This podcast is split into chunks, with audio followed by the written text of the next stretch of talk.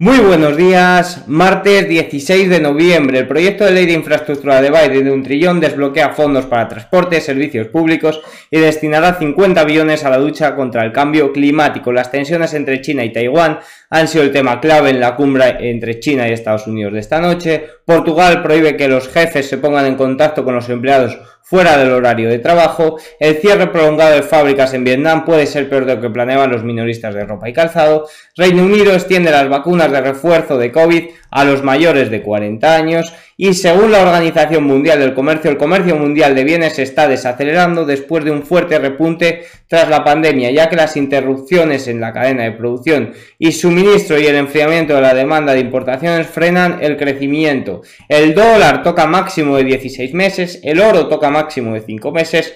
Earnings hoy presenta SEA Limited en premercado, también presenta Doyu, pero sobre todo me centro en SEA Limited que estima 2,5 eh, billones de ingresos y una pérdida de 0,65 centavos de IPS. Algunos fondos de inversión estiman una pérdida de tan solo 0,4. Que hay que tener en cuenta sobre estos earnings que Garena, su desarrollador de videojuegos, se ha podido beneficiar de la, popular, de la popularidad del juego Free Fire, que ha sido el tercero más descargado en agosto y septiembre de 2021 y el sexto y noveno respectivamente en cuanto a recaudación. Eh, también se estima que eh, la sección de e-commerce dentro del gigante de SEA Limited, eh, que compite de tú a tú con compañías del sector de Alibaba en algunas partes de Asia, haya ganado impulso por Shopee, su plataforma de compras en línea. Y también espero que sigan invirtiendo pasta en Sea que es su wallet. A nivel técnico, la verdad es que está en un rango eh, lateral. No me importaría que se aguantara más tiempo en este rango.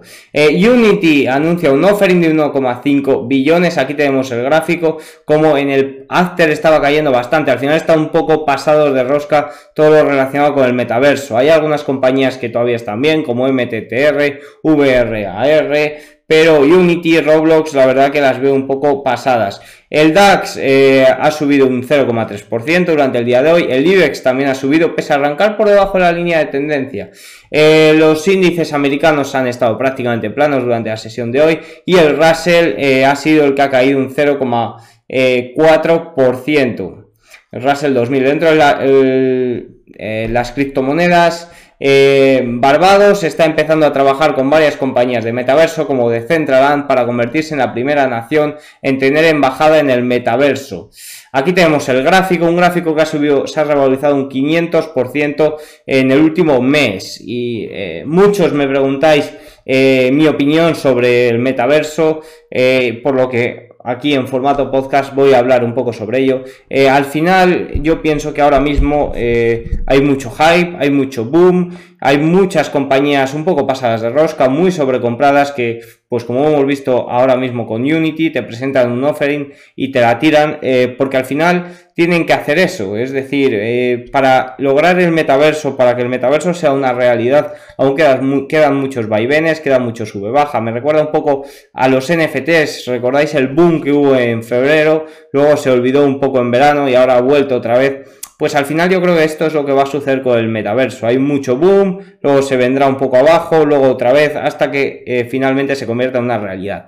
Respecto a compañías, pienso que es un sector eh, tan nuevo que van a surgir muchas compañías que las que parece que hoy eh, pueden ser las primeras, van a surgir otras que las van a pasar por la derecha.